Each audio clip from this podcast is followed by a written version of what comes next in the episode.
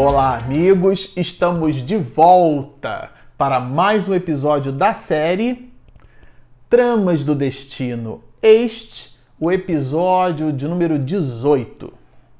Bom, para você que está nos acompanhando no canal, no episódio passado nós nos despedimos do capítulo de número 7 dessa obra maravilhosa, Tramas do Destino, e aqui neste episódio nós iniciamos o estudo do capítulo 8, que Miranda vai chamar de Esperanças Rechaçadas.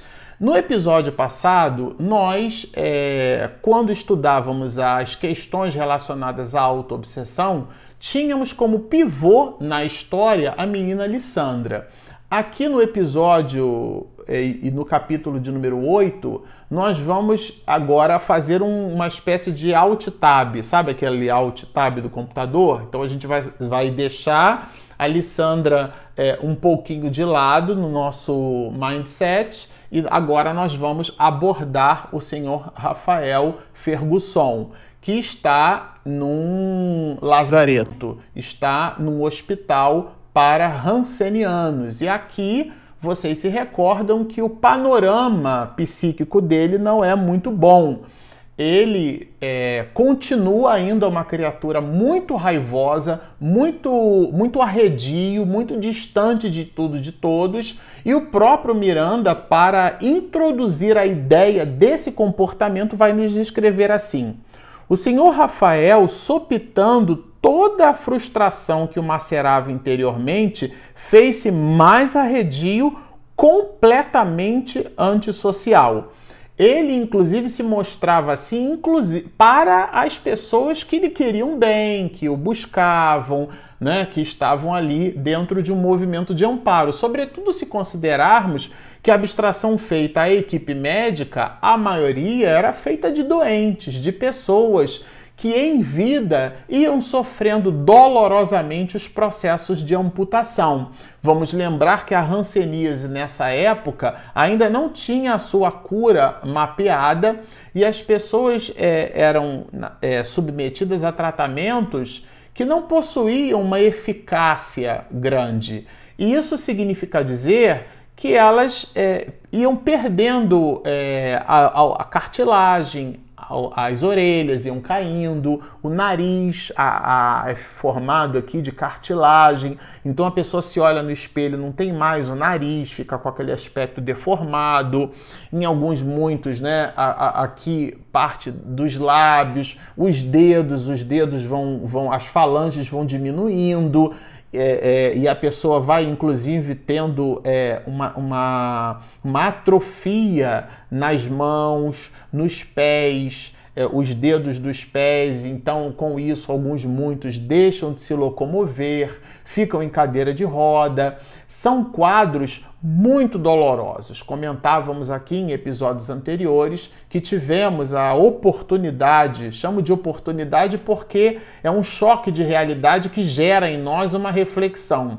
Então, aquele movimento reencarnatório do outro, quando por nós positivamente refletido, deixa-nos uma impressão de reflexão profunda e nós carregamos isso quando depreendido da forma assertiva para o resto das nossas vidas, né? Trabalhando assim razões e proporções não reclamar tanto das dificuldades no mundo, porque existem pessoas que sofrem muito mais do que nós e não aportam esse sofrimento. Muito pelo contrário, ainda é, exacerbam um grau é, de felicidade, de alegria que a gente não tem nem cognição moral para entender. E aqui não é o caso do senhor Rafael Fergusson. Ele realmente a patologia, a doença, a hanseníase impactou profundamente as fibras mais íntimas desse espírito. E ele se mostra completamente arredio.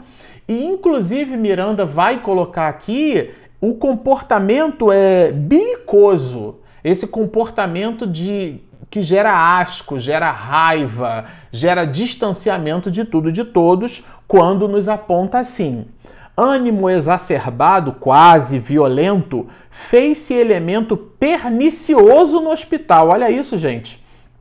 Inclusive, dificultando o trabalho dos médicos e dos enfermeiros, quer dizer, dos funcionários de um modo geral. Ele simplesmente se movimentava com um nível de hostilidade. É assim que Miranda abre esse capítulo 8, né? Dissemos, no sétimo a gente viu nas questões da autoobsessão um pouco do panorama de Lissandra, agora Miranda está colocando um spotlight, está colocando luzes em cima desse personagem, em cima do senhor Rafael Fergusson, em cima do patriarca da família. E aqui ele mostra o quadro, o panorama psicológico desse espírito neste capítulo que ele vai chamar de esperanças rechaçadas. Elas não foram absorvidas, elas foram rechaçadas e ele está falando aqui nada mais nada menos que o próprio Senhor Rafael. E ele vai trabalhar com a gente essa, essa visão, vai potencializar esse quadro, a observação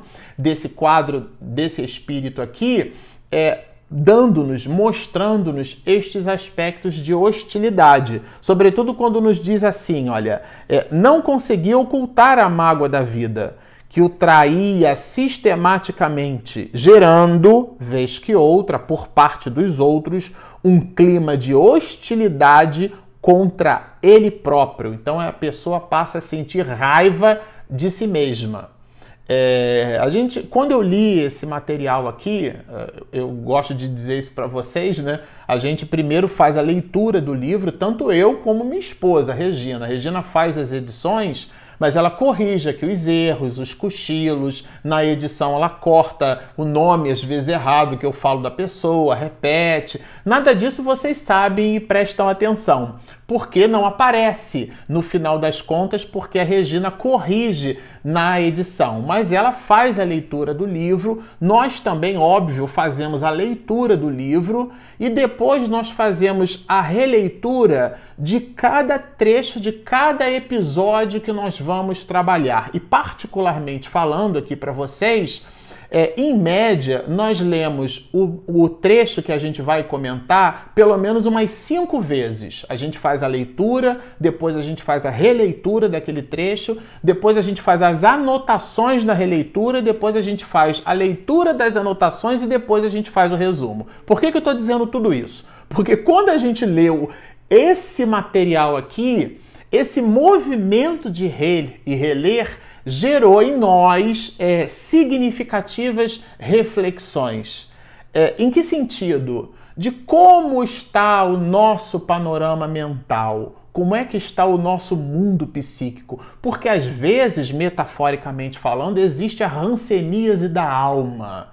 Determinadas doenças que as pessoas têm que são de fundo estritamente psicológico e que devem ser por elas mesmas tratadas como nos despedimos no episódio passado, onde Miranda nos oferece a reflexão de que a criatura ela é a responsável pelo seu próprio soerguimento. Esse movimento ele é endógeno, ele vem de dentro para fora, como dissemos antes. Então a gente ficou aqui mergulhado nestas reflexões é, que são muito significativas sobretudo quando nós as comparamos com, com o que o próprio Miranda vai trazer no contraponto em relação ao comportamento do senhor Rafael. A gente costuma lembrar, física de ensino fundamental, que as grandezas dependem de um referencial. Para você dizer que uma coisa é grande ou que ela é pequena, você precisa comparar. Né? E aí, comparando o comportamento do senhor Rafael, a condição espiritual dele,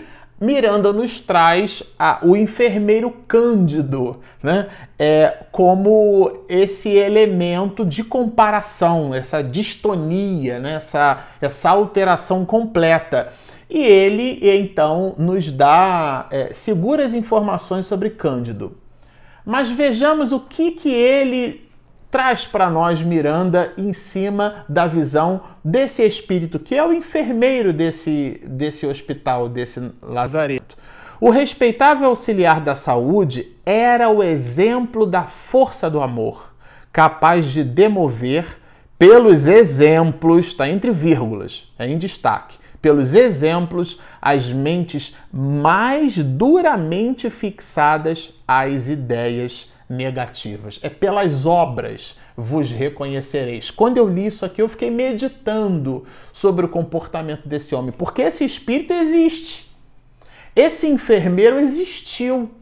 Quando nós comentávamos no episódio, lá no início do estudo da obra, isso aqui não é ficção científica, não é uma obra de ficção.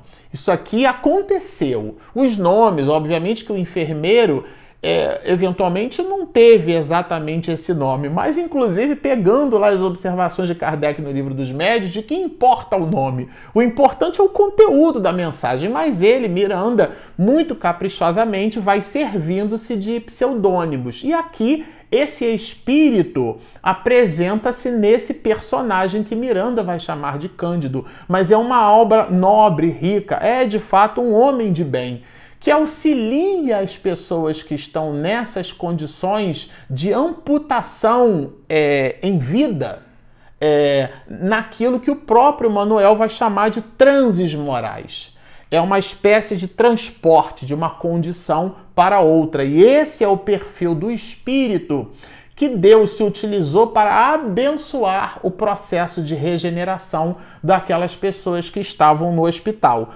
E destaca ainda mais é, Manuel Filomeno de Miranda, vai falar de Cândido na perspectiva de sua vida em família, quando nos diz assim: sua vida familiar recatada atestava-lhe as excelentes qualidades morais, se acaso a vida pública já não o fizesse. E continua aqui falando eh, do, do pai extremoso que era ele, né? Era conhecido pela sua compostura moral, tornando-se homem de conduta padrão no lar e na rua.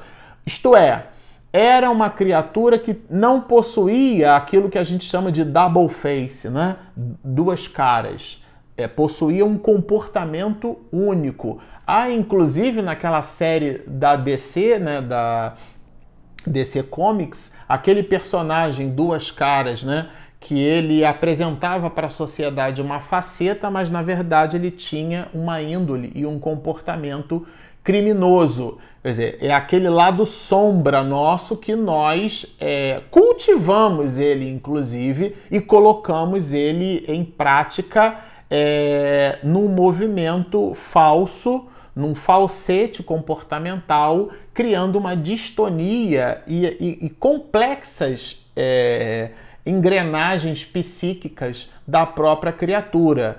Isto é, em casa você é de um jeito, né? A pessoa que age no contraponto dessas observações, ela em casa ela é um personagem, no trabalho ela é outro personagem, com amigos, inclusive variando o tipo de amigo. A pessoa é outro personagem. É, e, e, a palavra personagem é bem apropriada, né? Porque vem do grego persona, que significa máscara. Não é ela mesma, ela põe uma máscara e ela interpreta um papel na sociedade. São observações aqui muito profundas quando a gente estuda o comportamento desse espírito. Isso tudo deve ser levado em nós como, objeto de reflexão, senão a gente não depreende a riqueza do texto como ela vai escrita aqui por esse autor espiritual. E, e, e ele estabelece aqui o perfil é, desse espírito para fazer justamente esse contraponto. E é esse espírito cândido que busca animar o senhor Rafael para que ele saia daquela condição. Sobretudo porque agora Miranda vai nos dizer, vai citar aqui nesse capítulo, que já surgiram as primeiras curas, quando nos diz tera da terapêutica mediante as sulfonas. E aquilo foi uma alegria. Por quê? Porque aqueles pacientes modificaram de hospital, eles foram para um outro tipo de, de nosocômio, né? Como no, na literatura espírita a gente encontra o sinônimo da palavra hospital, e modificou completamente o panorama. Ele nos diz assim: olha, simultaneamente a técnica a serviço da saúde transformava os velhos hospitais em colônias alegres, porque não era simplesmente um casebre é, semi-abandonado, inclusive com gaps, com questões, né, com ausências e atos até de higiene básica em alguns muitos hospitais, em ambientes assim, é, com esse nível de observação. Hoje quase não existe mais no país, graças a Deus, mas a gente chega a observar até questões de higiene é, que ausência né, de higiene em determinados é, aposentos sanitários, em determinados quartos, em determinados lugares, porque a pessoa fica então alijada da sociedade, ela não é vista,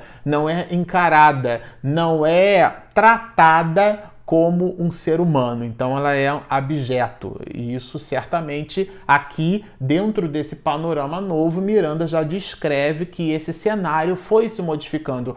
E seria o caso do senhor Rafael abraçar essa proposta, essa mudança, né? É, é, era uma prospecção é, muito positiva, era uma melhora saíram daquele hospital horroroso, né, que Miranda descreveu, a gente consumiu uma parte de um episódio falando sobre as condições daquele ambiente semi-abandonado e agora eles estavam num ambiente mais alegre, né? E, e, Miranda produz essa anotação quando nos diz: os pacientes do lazareto em que se demorava o senhor Ferguson foram transferidos de local. Aí é uma delícia. Eles estavam, na verdade, num ambiente agora novo, um ambiente é, oxigenado, vamos dizer assim. Ou seja, saíram daquele, daquela condição primeira que nós descrevemos no início, é, quando da entrada do senhor Rafael Ferguson, ele realmente ficou impactado, vamos dizer, duplamente. Primeiro, pela, pela própria informação da doença. E era uma doença terrível, sem cura com uma mutilação constante, num ambiente cheio de moribundos, de pessoas é, amputadas, com um grau de higiene comprometido, ambiente fétido, as pessoas gemiam, gritavam, ele mesmo gemia, gritava, teve pesadelos, teve encontros na espiritualidade com espíritos que não queriam seu sucesso espiritual. Então, o panorama psíquico do senhor Rafael era realmente muito difícil. A gente fica imaginando aqui. Mas agora há uma mudança de perspectiva que ele, infelizmente, ele acaba rechaçando. É, é, ele não abraçou essa perspectiva nova quando Miranda, inclusive, já diz assim para gente, né? Já se assinalavam então as primeiras licenças das liberações dos pacientes. Não era o caso dele. Ele possuía uma. uma a, a, a hanseníase nele era muito severa. Inclusive, é, visitava outras questões né, do senhor Rafael que o impediam de, de receber licença e ele mesmo se recusou a receber os próprios familiares, sob pena é, é, de, de disso representar é, uma ofensa para ele. Né? Miranda vai nos dizer isso mais, mais lá adiante. Quer dizer, ele se recusou a receber é, nenhum tipo de visita, se recusou, não queria saber de ninguém. É, cita Miranda que ele, o senhor Rafael Ferguson, queria ser lembrado na sua condição última e não naquele aspecto horrendo que já se apresentava para ele.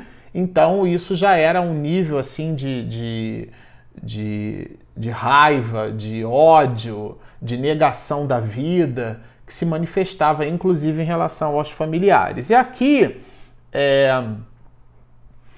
a gente vai entender é, um pouco do que Miranda vai nos colocar em relação a, a como nós na sociedade, aquele dá a né? Como os aspectos de humilhação, de negação, uma pessoa chega mal vestida, a gente está num balcão fazendo um lanche, a gente de repente vira o corpo assim, né?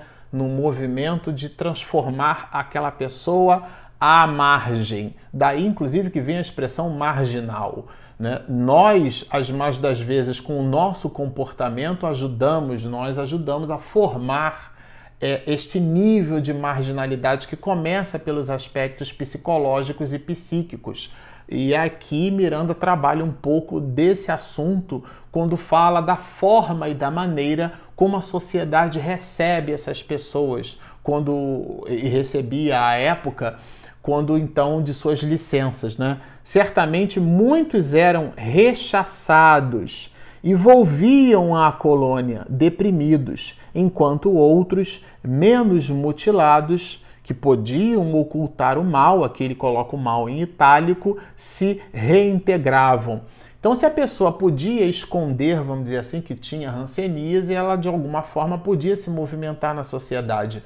Mas se a hanseníase já é, atingiu uma, um nível de, de comprometimento no corpo que já se faz a olhos vistos, como por exemplo a pessoa perde a orelha, perde a, a, o nariz, a cartilagem do nariz ou parte dele, se os níveis de deformação já são visíveis para as outras pessoas, e alguns, muitos de nós, é, se movimentamos de uma maneira muito cruel, a gente olha para a dificuldade física do outro, né? com aquele olhar de perquirir, isso cria um desconforto psicológico na criatura como se nós fôssemos corpos e não espíritos. Então a gente ainda se liga muito na indumentária. Nós falamos da realidade do espírito imortal, mas o nosso comportamento ainda é muito voltado para coisas. E aqui Miranda fala dessa um pouco dessa, dessa abordagem, né?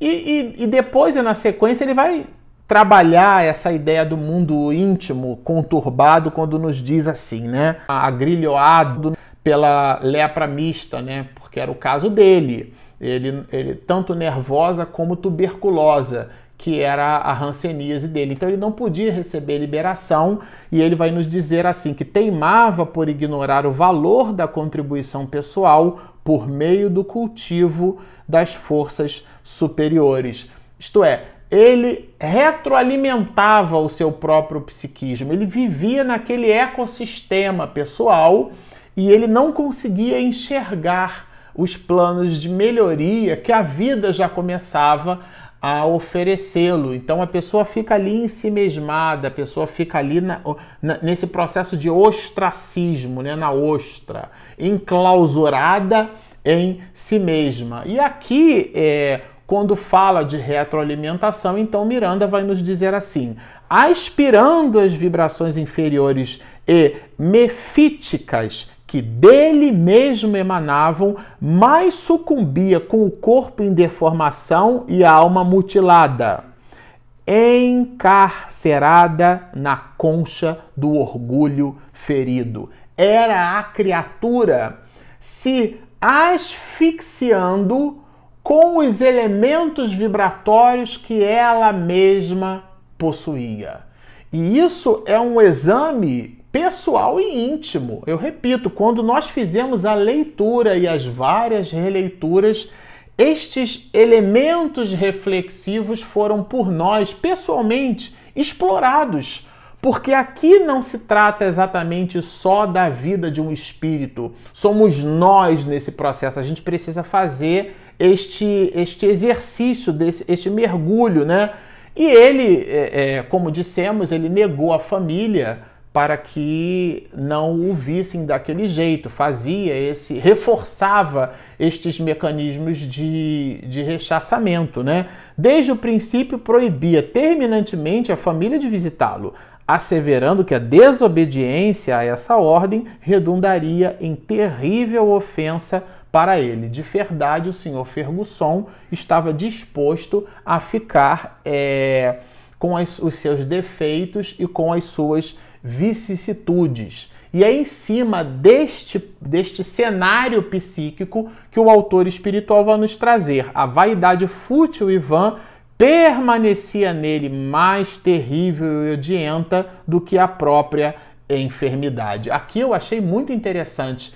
A dor física não era a mais superlativa era a moral, era o comportamento, era a negação, mas se vocês se recordam, nós estávamos falando de Cândido e este espírito nobre, esta alma, este homem de bem, né, como coloca aqui, é, o, mostra para o senhor Rafael das primeiras lições do mundo espiritual, né? Conversou com ele sobre espiritismo. Cândido já apresenta as primeiras lições, até porque era um, era um espírito que todo mundo gostava, era um enfermeiro que todo mundo queria bem. Em intimidade com o senhor Rafael, fez delicadas abordagens, reservando sua confissão espírita. Disse para ele que era espiritista, né?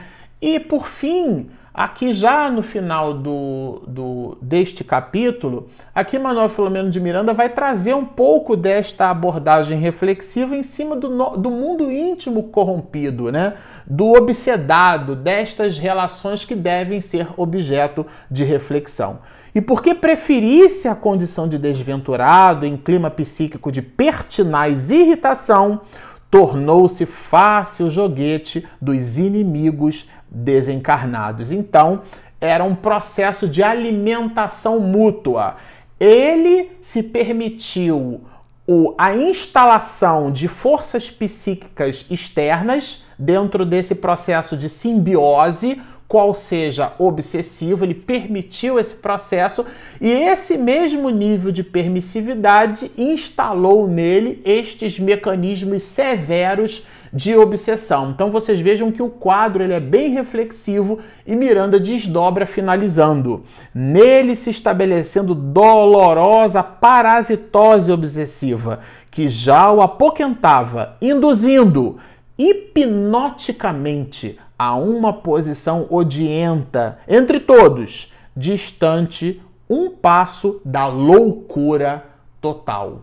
É esse o quadro em que se encontrava o senhor Ferguson. Bom, o livro é sensacional, né? Dá para a gente ficar aqui falando muito tempo, mas minha esposa controla esse tempo. Então nós vamos nos despedir dando a você o recadinho nosso ao final. Se você está nos assistindo e ainda não se inscreveu, por favor, Espiritismo e Mediunidade. Você vai encontrar lá o sininho, você clica no sininho e assim que minha esposa postar a edição, você recebe uma notificação fresquinha. E nós temos também o nosso famoso aplicativo, disponível gratuitamente na Google Play e na Apple Store. Então estão feitos os convites. Baixem o nosso app, inscrevam-se no nosso canal, sigam-nos e muita paz.